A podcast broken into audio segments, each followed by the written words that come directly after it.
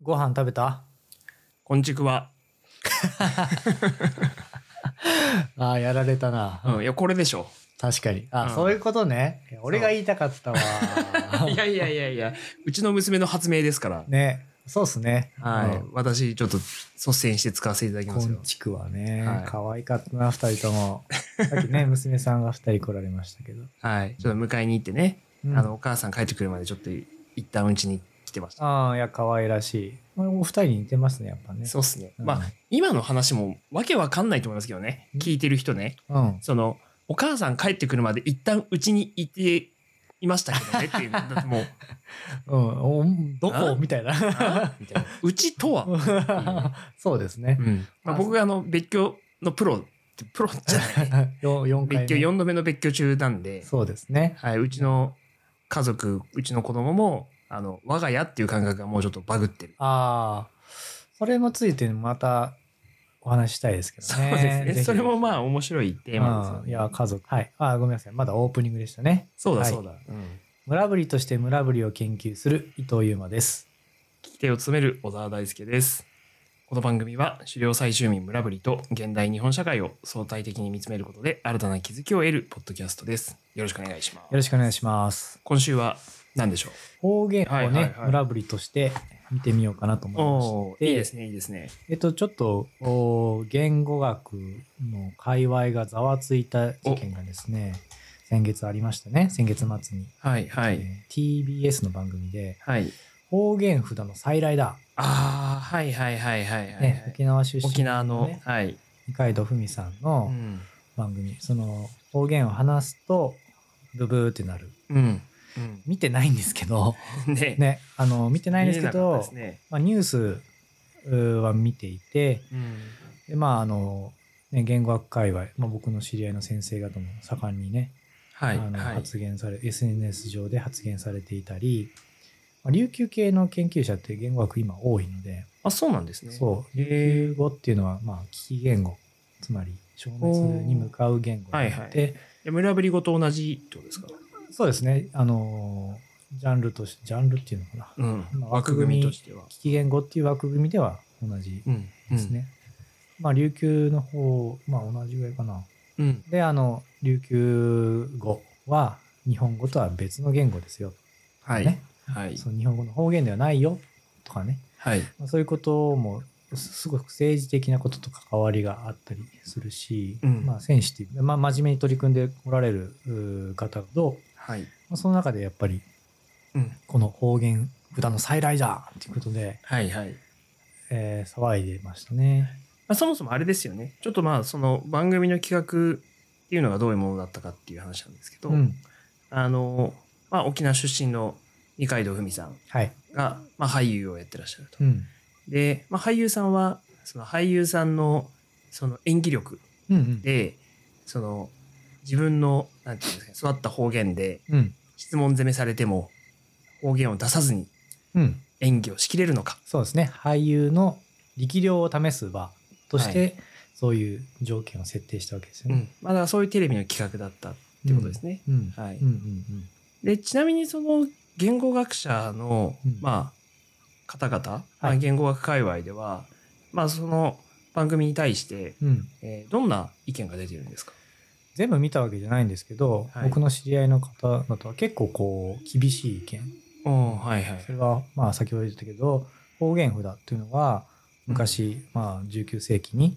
うん沖縄の琉球王国だったうん日本の政府が言語を話さないようにするためにうん学校とかで話した学生とか生徒に「お前は方言を話しましたうん」と言って首から方言札みたいなのをあーこうかけさせるっていう、うんそういう何かこう強制したっていうね。はいはい。でまあそういうものを彷彿とさせる差別的であるということで、うんえーそういう歴史的な背景があるのにもかかわらずこんなことをしている何事だという的な意見が多かったように思います。なるほど。まあそのかつての差別的な扱いを、うんまあそのテレビで彷彿とさせるような、まあ、企画っていうのは、そうそう、まあちょっとけしからんよね。うん、歴史に学んだのかみたいなね、うんうんそういう結構強い論調の人ももうありえないみたいな、はいはいはい。うんっていう感じの方は、まあ、見ましたね、何名か。はいまあ、でも僕は基本的に SNS については取り上げなかったんですけど、うんうんまあ、ちょっと、まあ、お話ししてみようかなということでなるほどここではね、はいあえて取り上げてみます。あえあえて、てまあ、あえて、うん、あえてかな。はいまあ、面白いことですよ、非常に。まあ、そうですね、うでんちょっと、まあ、ここでやっぱり聞いてみたいのが、うんまあ、村ぶり語はいはいはい。で過去にもちょっとなんか話は出てた気がするんですよね、うんあの2たす1の話とか、ああ、しましたそうね。 3と4で違うんだよとか、そう、ラオス側は3、うん、タイ側は4とかうんね。まあ村ぶり語の方言っていうのもかなり、まあ、あの特徴的そうですね。というふうなお話があるんですけど、うん。具体的にその村ぶり語の方言って、うん。まあ、どんな感じなのえっとね、あの、まあ、村ぶりの人たちって、えー少なくとも3つ方言がある。 3つ方う言、んうん3つグループがあるってことですね。そうですね、はい話者として500人ぐらいしかいないけど、まあ、3つ方言に分かれちゃってるっていうはいまあ、ただ、まあ、A、B、C っていうね、はい、えーなんかこう、そっけない名前がついてる。 そのそっけない名前がついてるのは、あの、地名をつけれないんですよね。あーなるほどうね。ん、例えば僕は島根県の西部の石見方言はい石に見るって書いて石見っはてい読ませる、まあ初見泣かせみたいあ な確かにちょっと難しいですね。難し難い読地名。そうなんですけど石見方言の、うんまあ母語話者なんですが、はいまあ、石見方言っていうのは石見地方で話されている方言だからはい。石見方言と呼ばれてるわけですよね。うんじゃあ村ぶり語でどう同じことができるかっていうと誘導民なのでうんいろんな場所にいる。ううんん、でもグループは違ううんだからある同じ場所で A グループもいたり B グループもいたりというそういう可能性があるので地名は使えないんうですよ、んなるほどなるほどそうかそうかまあグループも誘導してるしそうそそのグループが接近してるう、うん、状態もあり得るからっていう近いですからねまあ今は比較的定住してるからまあ、うん今は村の名前をつければいいのかもしれないけどかもしれないけど、うんまあ今までそういうことにはなってきてなかったってことですね。そうですねまあそのままだからまあ ABC っていう方言ついてるんですがはい。あの方言の違い語彙の違い、うん。うん語彙の違い、ボキャブラリボキャブラリーの違い、はい語単語が違うー、単語が違う。はい。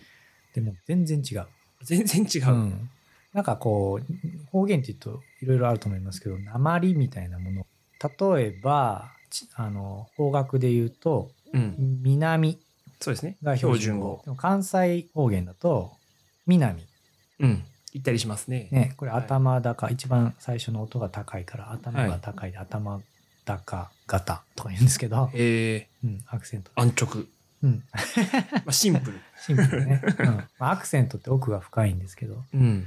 まあ、こういうふうに同じカタカナにしたら「みなみ」だけど、うん。読み方によって、まあ、方言によって読み方が違う。はい。ね、みなみと「みなみ南。うん。」でうん場所が変わるってね、うんまあ、こういううーものが、まあ、一つありますよね。はい。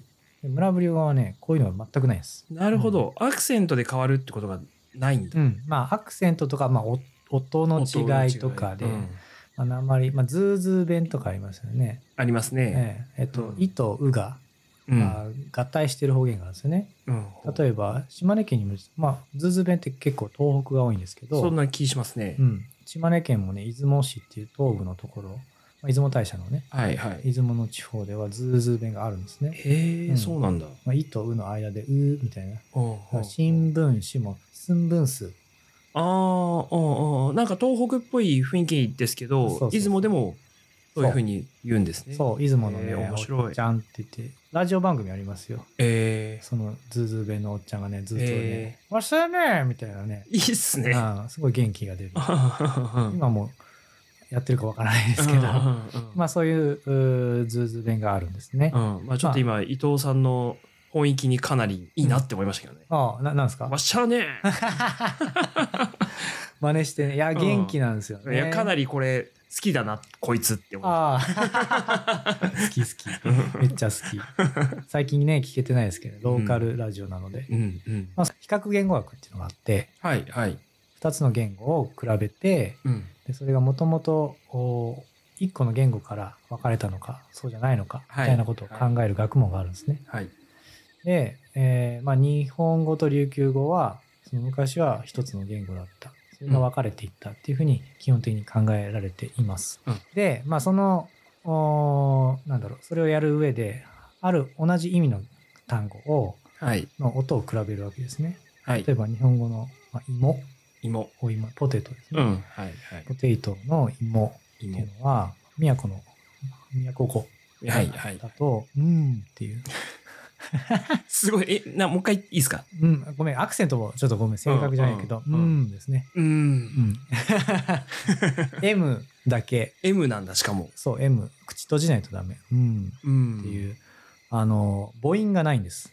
ほうほうほう。死因だけってことですね。う。そう。だから、まあ、日本語って基本的に母音でこうね、拍を数えるとね、そうですねあいうえはいおみたいな、5個みたいな。はい。だから子音は数えないじゃないですか。はい。ねはい。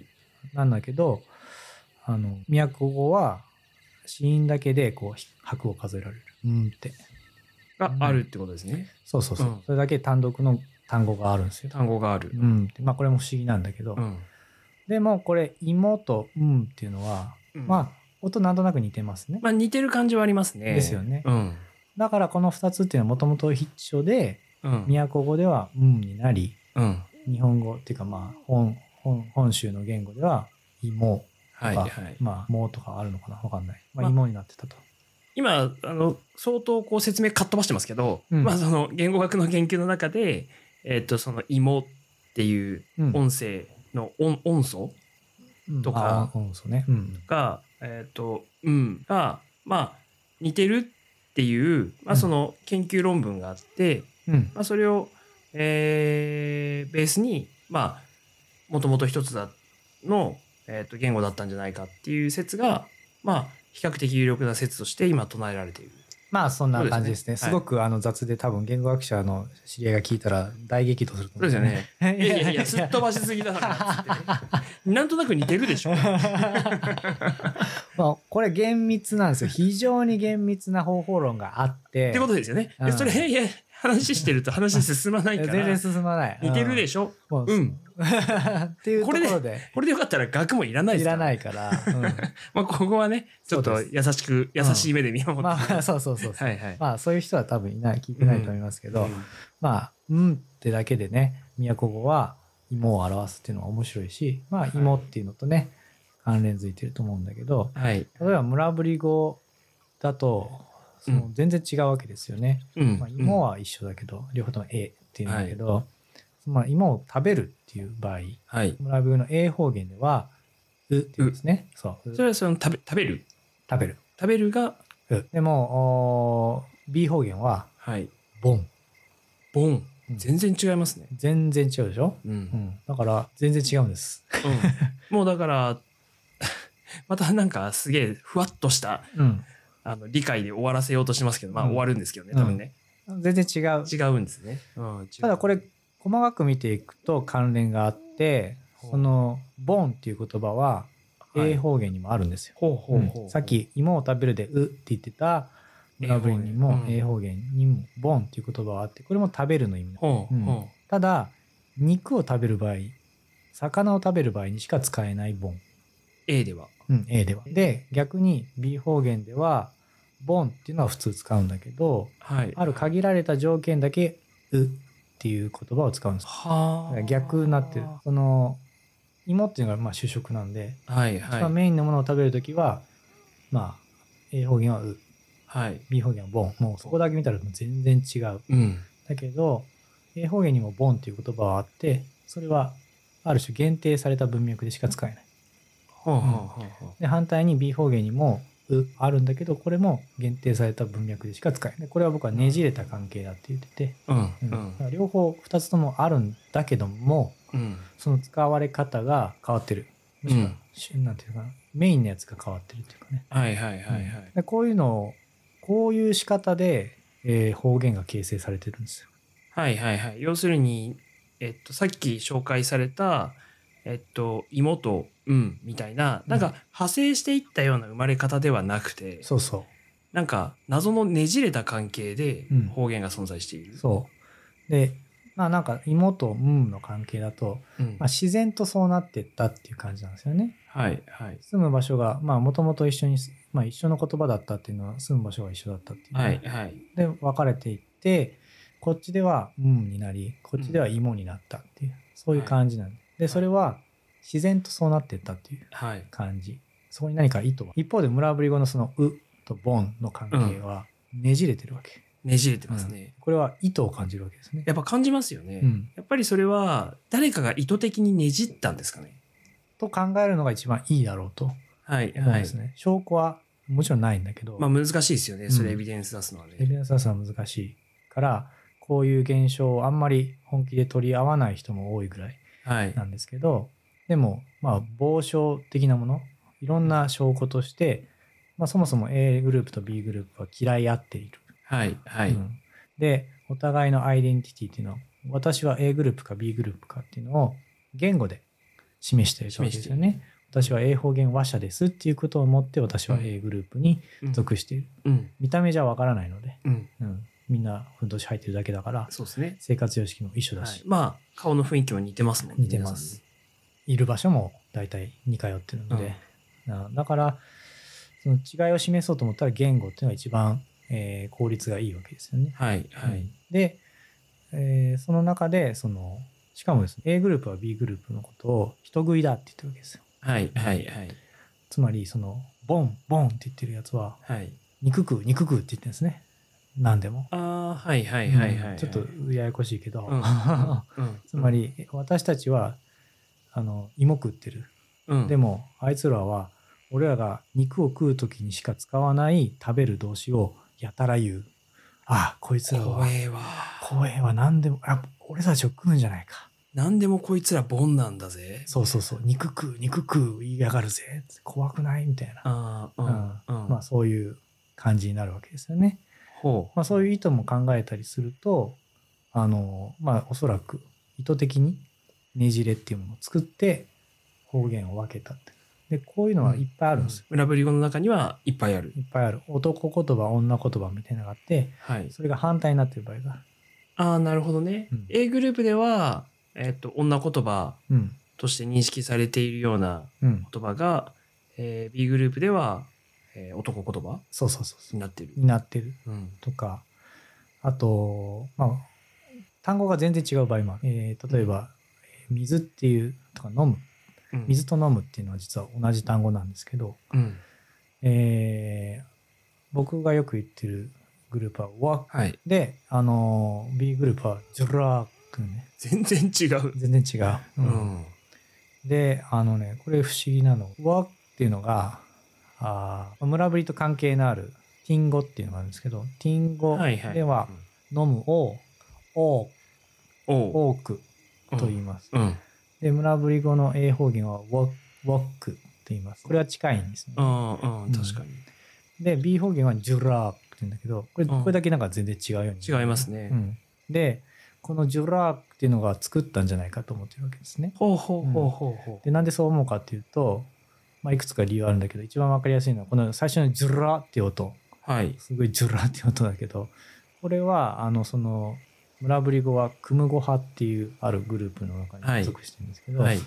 そのクム語派っていうのはオノマトペみたいなのが結構多いんですよ。はい。はい。オノマトペっていうのはペタペタとか、はい。はい。はい。ジャブジャブとか、まあ、あの、ものの様子とかを言葉で表現した、そうそうそう、はい。そういうものがいたくさん作るんですよね。はいでこのジュラーっていう音はうん、水の音なんですよ。水のオノマトペ。水が流れたりする時の音そのオノマトペは A グループの人たちも違和感ないんですか違和感ない、違和感ないんでうすかん、それはわかるわけ、うん。うん、でまあ多分そういうものを使って水を飲むとか水っていうものを新しく作ったんですねでもなんで作ったの、っていうのはわざわざ分けるため、はいはい。うん、だから新しく作ったんじゃないか、うん、だとするとう、ん、そこからまあちょっと多分推測の域を出ることはないと思うんですけど、はい A グループより B グループの方が新しいとい思われるってことですかえっとねそれが両方同じことやってるなるほどなるほど。はい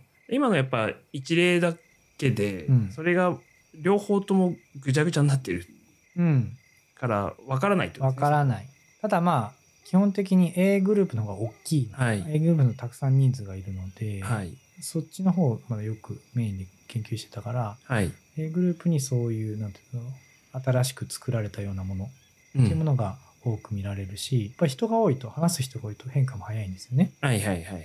うん、っていう部分も差し引くとまあ A グループの方が一番 A グループが一番そういう新しいものとかねじれとかいうのはうん発見できるんだけど、それは B グループとかあと、まあ、あるいは C グループにもあって、うんそれぞれがやってというふうに考えられる。ちなみにちょっとごめんなさい脱線しちゃうかもしれないんですけど、うんあのそういう村ぶり語の特徴ってあのなんていうんですかね例えば狩猟採集民族の他の言語でもうん見られる特徴なのか、それともかなり村ぶり語の珍しい特徴なのかっていうとどうなんうでしょう、んまあ一般的には珍しいって言われてるんですけど、まあ明確なあの例もあってパプアニューギニアの方で、ああそうなんですね。うん、町でですねはい町じゃねえや村で会議があって、はい、向こうの村の言葉とこっちの村の言葉を分けようと、うん、それはそれぞれ別のグループっていうことをはっきりさせるためにほうでちょっと何の単語か忘れちゃったけど今日からこの単語はこう呼ぶことにしますみたいこにっちはみたいな。そう。で、会見をして、まあ、それで、まあ、方言分け、うんそういう例はあるわけですよねそれ。ちゃんと記録が残ってるんですね。そううんそうですへーしかも、まあ、権力、まあ、集団でい一斉にやったっていう、はいはい。まあ、そういうことはあーあるので、まあ、でも、それは狩猟採集民だったかどうか、多分違まあでうもような気がする。えっとまあ村ぶりオンリーワンではなくてまあ、いろんなところで。似たようなことっていうのはまああるってことですね。まあ、そもそも日本でもあって、はいまあ、業界用語、ああまあそうですね。ザギンでシースーっていうのは、うんうんねじってます よね。ねじ、まあね。あのねじねじしますよねじねじ いやいや、それは、アキラさんでし ょ。わかんないから。そうね誰も見てないから。誰も見てないから。俺が首元でねじねじしてるの誰もわかんないかわかんない。そうラジオあるあるネタだけ ど。ら。まあそういうねじねじはわかるし、あと、まあ家族でしかつらない。それこそ、なんだっけ、えー、こんちくわあ本地区はねう。ん、こんちくわなんか、はい。はみたいになるわけでしう ょん。でも、あの、わかるわけじゃないですか。そうですね小沢家では、うんそういうのも、まあ家単位もあるし、家族単位、まあなんか恋人同士でもあるわけですし、そうですうね。ん。まあそれはどこでも起きてるわけです。うんうん業界用語でやっぱちょっと思うのが、はい。まあそのさっき言ったザギンでシースーみたいなのも、うん。そのあえてそういう言葉を使って、うんまあ、ちょっと言葉遊びをしながら、まあ、自分たちのこうなんていうんですかね所属をこう確認し合ううん、そうですね。仲間意識をこう、まあ、醸成するみたういんうんうん。な、まうちわのりを作る、あ、あそうそうそう。そうみたいなやっぱり要素がありますよね。あります。でちょっと僕は思ったのが僕はあのもともと不動産出身の人間ああ、はいはい。で、えっと、多くの人がマンションの共用部に対して、マンションの部屋の中自分たちが、うんうん。えー使っている部分を共用部と専用部っていう人が多いんですよ共。に用いるのと、線、そうもっぱら持ちおっぱらももっぱら持ちいいるる。うそうんうん、あまあ、それは綺麗な単語ですよ。共用に対して専用うんうん。それ僕の違うんですか専用でもうこれを聞いた瞬間に不動産関係の人はあこの人不動産業界の人じゃないっていうのが分かるんですああ、よもぐりだなと。まあ、もう無理だなっていうかあのあなんていうんですかそあの違うんだなと、ね。違うんだなってそうだからあ違うのちゃんと説明してあげないといけないんだなとかってああ、なるほどね。思うっていうことなんですけどああ、そこでわかるんだ。そうそうあの不動産関係者は共用部に対して占有部っていうんですよああ、もっぱらある。あるうん。そう。占有しているああ、占有すると言いますそうね。ですそうですそうですでこれはなんでそういうふうに言うかっていうとまあ区分所有法上にあのそういうふうに定められてるんあであ、法律用語だ。すねはい用語定義がされてるんですよなるほど。占有部に共用部あなので、えっ、と、こういうちょっと、本当よと言うじゃないですか。あ、うん。 うんうん。本当一音ですね。一音ですよね。うんでも、本当結に母音構だけだね、そう、ここは、あの、みんな敏感にね、聞き取る。ええまあそれで、じゃあ今から僕が占有部って言ったらちょっと一目置かれるわけですね。あ、そうそうそう。あ、うんちょっとこの人は不動産のこと知ってるな、みたういな。ん。何も知らんけどね。だから、そそこだのけ知って例えるば、なんて言うんですかいわゆる一般のマンション探してるお客さんでも、うんあ、なんかちゃんと調べる人だなとか、はいはい。あとは言葉をちゃんと読む人だな。なるほどね。うん。流し、 流し読みしない人だなとかね。ああ、思い込みで読まないとかね。あそうそうそうそうあああそこでもいろいろ分かるわけだ。はいプ。ロファイリングできるわけですね。ああ僕もなんか肉近いことあって、ほうほうほうほまあ、乗り鉄の人とかう。の乗り鉄ね。そうですよねはあい。の鉄道乗るのが好きな人。乗るのが好き。だから言語学習多いんですよ。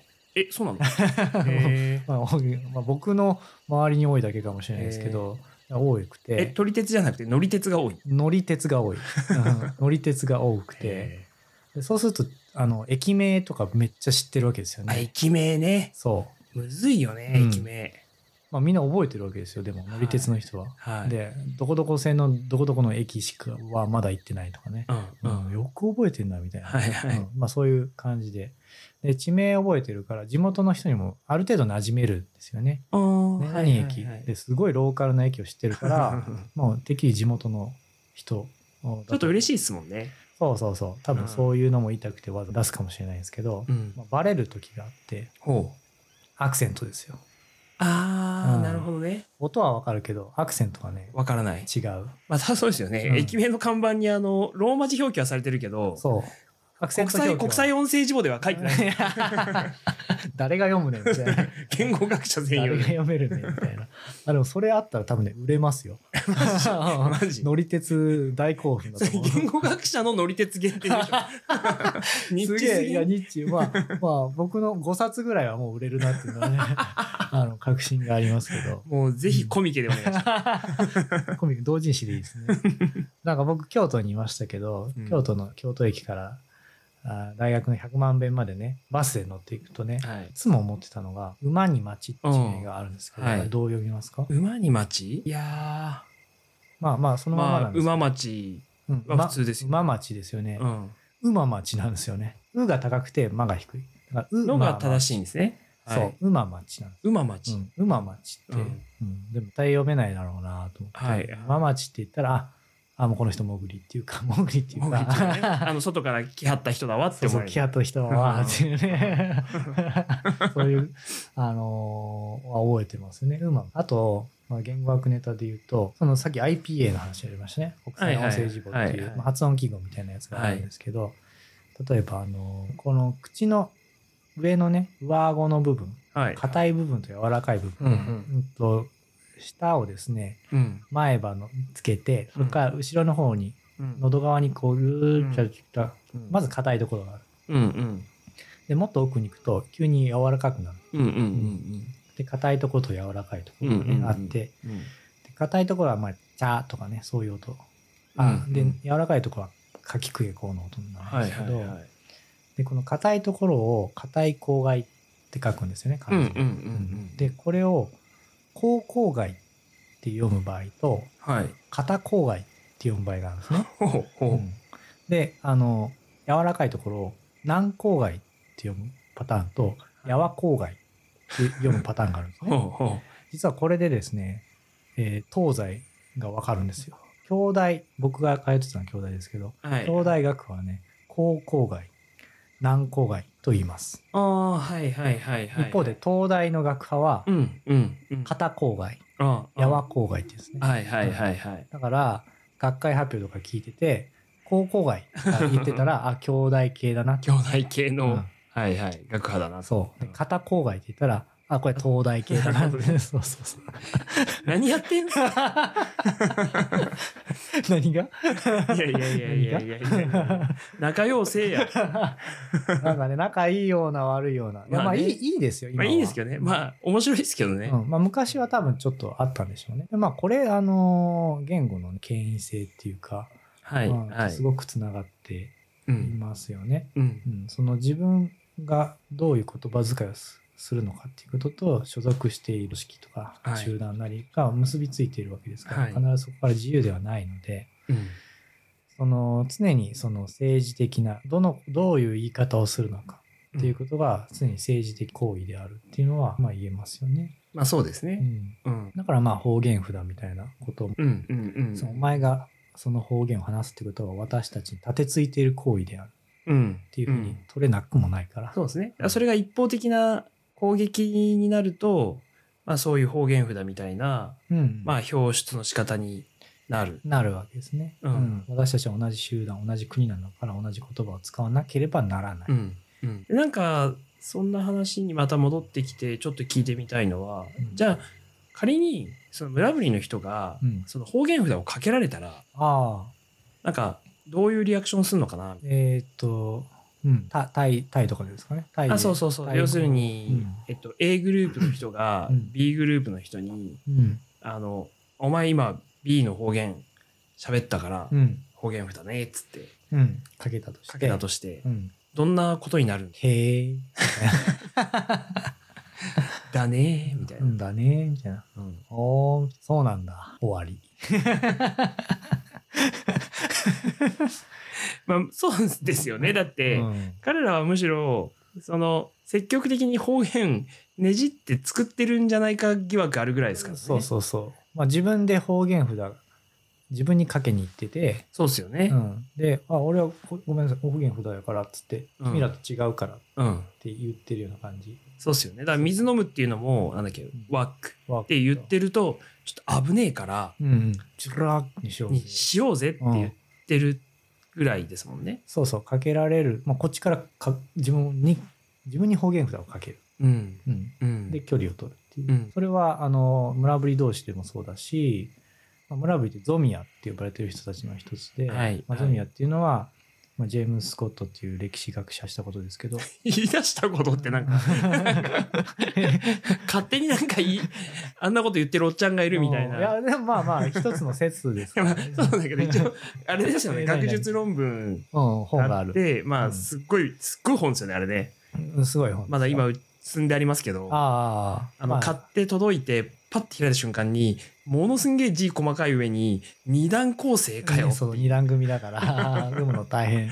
面白いですけどね、読みやすい、うん読みやすいとは言えないけど、まあ、エピソードも多いから、うん結構面白い本だと思うんですが、まあ、そのゾゾミアって呼ばれてるのは、その平地の王朝っていう、まあ、王朝に属す方がいいっていうね、歴史を考えるでは王朝の歴史、まあ、クロニクルなんで、はいはそいのね、王朝の歴史っていうのが歴史だったんだけど、うんでもそのスコットから言わせればいやそういう王朝にね属してねうんこう労働を強いられるよりも山の中に逃げてうん自由に暮らしてる方が勝ち組じゃね、うんうんそういう人たちの方がよりすごいんじゃねで、はいそういう人たちは歴史を持たないわけですよねうんでも歴史を持たないことによる支配からの逃亡っていう意味では、うんすげえ賢くないかはいはいっていう視点、うんで村ぶりも闘争に闘争を重ねた人なので、はいっていうことを見ると、まあ、あの、君らの言葉わかんない。積極的に打ち出して、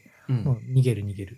はいはいはいだから方言札に合わせれば、方言札を自分から作ってかかって、うんこう、君らの言ってることわかんないから、その法律法律で、あ、ここで、あの、ここのバナナ取っちゃダメなの、ああ、でも俺読めないからわかんない。バナナ食はいべた、はいはいはいみたいなことができるわけですよね。うんうんうんなので、まあ、むしろその統治側にから距離を置くために積極的に方言うをん活用してるとも言えうんるかもしれない。まあだからそういうなんかそれをうまく活用して方便的に使ってた可能性もあるよ、、ああそうそうそうそうんあ方言札かかったからああ俺今日授業受けねえああ残念だな残授念業だな残念だあなーとか遊びに行うこうっていうのもあったかもしれないですよねねえ、うんだから方言札は良くないっていうのはねまあその気持ちはわかるんだけどでも方言札に対して方言札をねかけられてがっかりしてるっていうのは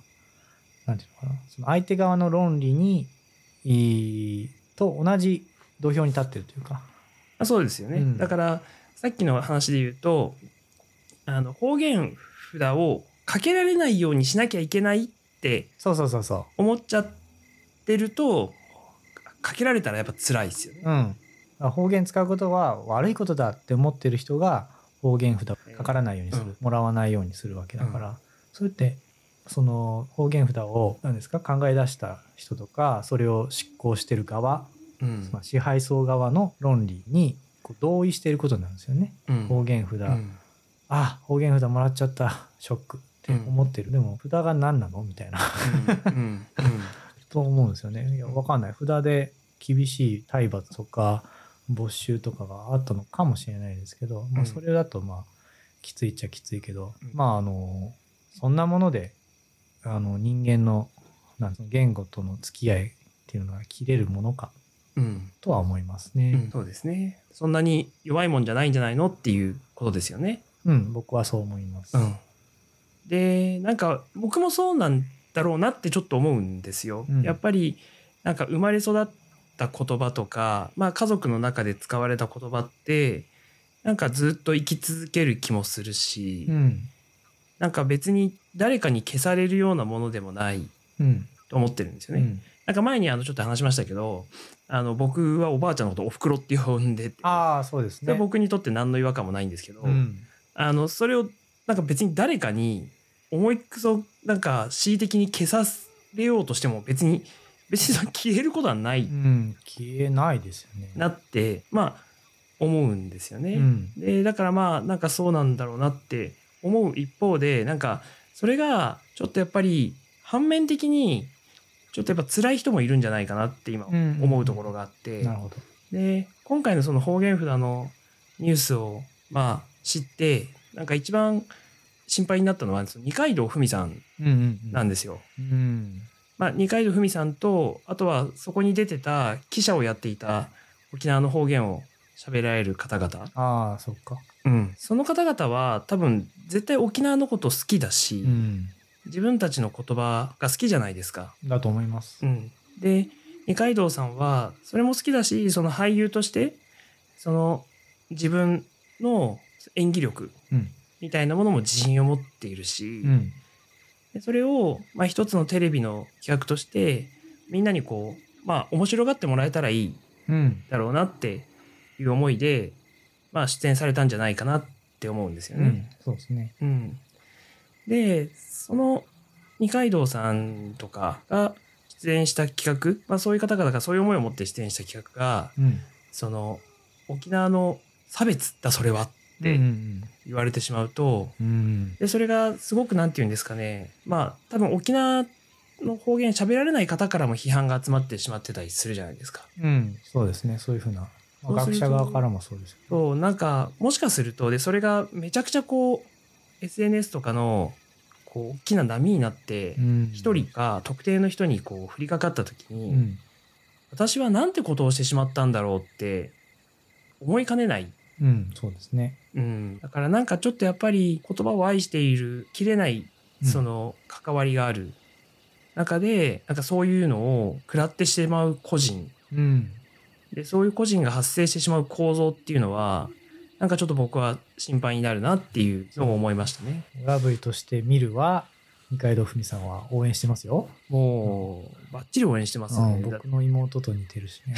それはね関係ない。かけないかまあ。 そう生まれてくるあそうかな。うんうん。まあでも全然、あの、いや、そのね、まあ、わ悪いことしたとは全然思わないし、ねえ、うん、それ自体は、だってまあ、演技の話をしてるわけだしそうそう、別に方言札はね、やってるわけじゃないんだから、うんうんねまあ、だからなんか僕らの言葉が何になるか全く分かんないけど、うん、ねえあのーその二階堂さんがご自身を責める必要は全くないですよね。うん、全くない です。ねうん。で、その辺を考えると、つまりさっき、方言札をかけられた人はかわいそう。うんっていうふうな前提でですね、あんなことを二度と起こしてはいけないってうんいうのはまあ分かりますけども、うん実際にはそれをかけて「イエーイ海行こうぜ」って言ってる人もいたかもしれない、かもしれうん、なだい。から分かんないですよね、うん方言札をかかった人は、うんで僕が実際方言札かかったとして、まあ、そこに暴力とか伴ったらちょっと嫌だけど、うんまあ、方言札をかけられるぐらいだったら別に何とも思わないんですよねうん僕は。だからあの何て言うかなそこを方言札自体が悪いことだっていうふうに捉えて、でそれを彷彿させるその二階堂さんも悪いことだっていううんのは、ななんか自分のその相手をおもんばかっているようでうん自分の論理っていうか、うんしかもその論理は大手言札を考え出した側とかつややってる側の論理に乗っかって、うんえーそれを無自覚に相手に押し付けてるうんことになりかねないので。うん二階堂ふみさんもまあ別にこのお仕事でやってるんだしうんっていうふうにところに思い届けばうん言葉の何ですかね熱量っていうのはうんまあ自然と穏やかになるとは思うんですよね。うんだからそういう感じには見えなかったのはちちょっと怖かったですよね。はいはい、そうですね。うんまあなんかやっぱちょっと怖さを感じましたね。まあ、あの、まあ方言札から始まって、まあ村ぶりの方言の話、まあ、聞いたりして、うんえーまあいろいろこう、まあ、方言についてね、いろい語ってきろま、したね。まあ、身近な、ね、業界用語とか、あ、そうですね、そうですね。うん業界用語とかね。そうで、まあなんか今回もまたミームを考えたいわけですけど。そうですね。なんか、ないですかそうですね。うん。なんか思ったのは、やっぱりなんかその村ぶりの方々っていうのは、はい。その、まあ、方言をうまく使って逃げているうん、そうですね。作り出して、ね。なっていうのをすごい感じるんですよね。はいはい。確かに。そうでっていうのを考えた時にこうパッて思い浮かんだのは、うん。あのちょっと懐かしの逃げ恥あ逃げ 恥。ダンスのやつね。あそうそうそうそう、逃げるは恥だが役に立つはい。はい。逃げ恥、逃げ恥ドラマでありましたね。ドラマでねやりましたよね、面白かったあれ面白かった。ううんん、見てないけど。マ ジか元奥さんは見てた。なるほどねまあいいや面白いんで見てくださいはい。なんかねすごい彼らはあの逃げ恥を役に立ててるなああ、なるほど。ちゃんと逃げ恥やってる。あそうそうそうそうそうってそことうか。そうああ、なるほどね。だからもう、村ぶり語の A とか B はもう全部逃げ恥方言。逃げ お互いに逃げ恥方言やってる。そうそうそう、あー逃げ恥方言って言うんですよ。なるほどね。うん。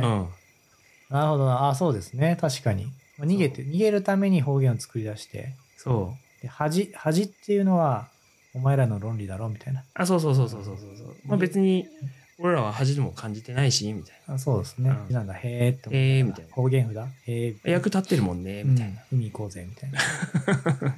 うん。まあ、それ、その態度は、逃げ恥方言態度は大事かもしれないですね、今の時代ね。みんないいですよね一緒じゃないといけないとかいう。うん。お前そんなんでいいのかみたいな。う。うんん、で、周りが言うかもしれないけど、まあ、まあ、うまくね、うまくねそこから逃げていく。うん、いや俺わかんねえわ、それ、みたいな。うん。うん恥だ、恥だってうん言われても、まあ役立ってっからさ、つって。そうですね。うん。で、まあ、その防衛戦として言葉遣いを変えるっていうのは一つあるかもしれないですね。。そうですすね。まあすごくだから分かりやすいですよね。表明の仕方として。そうそうそう。喋るからね、人間はね。うん、そううん喋ってて、そうですねみんなとそういう人となんかこう一緒になりたくないなって人たちと違う言葉遣いをするっていうのは一つ具体的な方法としてある、ですね。うんまあ有効な、なんか気がちょっとしてきましうた。んまあ、逃げ恥方言、そうですね。逃げ恥方言。うん、っていうのをあー、まあ、使っていきましょはい。はいだから、ねそうですね。我々もね、ちょっとなんか逃げたい時に、ううんまいこと方言作ってう、うん逃げられるようになるといいかもしれないですね。まあ、まさにポッドキャストこれでやってるのはそれですからねあ、まあそうですね。うんこうやってミーム作ってね、そうそうそう方言作ってるんですよね。そうなので僕らのね集団に入りたければ同じ言葉遣いをしてもらえればそうですね。ね逃げ恥じてきましたって。そうそうそう おお逃げ恥方言おー逃げ恥じてきた逃。げ恥じってるねみたいな。いいねみたいなうん方言作って、まあ、そういうふうに広げていければいいですね。そうですね。はい。今日のどうですか、カツオファッ ション。んあ、 カツオ、カツオ理論 ね。カツオ理論。覚えてますか復習してます よ。そうそうそう。ね。まわ、あの、内外外内を回そう。そうそうそう、まあそうっていははう。そうちょっと一瞬僕は分かんなかった。 そう。忘れてんなと思って。 ダメよ、ダメよ。 0.5秒ぐらいかかる。そうそうそうそう。一瞬ワンテンポ遅か ったから、おいって思うじゃうなんいと。思ってはい。まあ、はい皆さんも一緒に使っていきましょう。ぜひぜひ。はい。はいということで今日はこのぐらいですかね。はい。はい終わりにしまあしりょがうとう。ございました。あわー。あわー。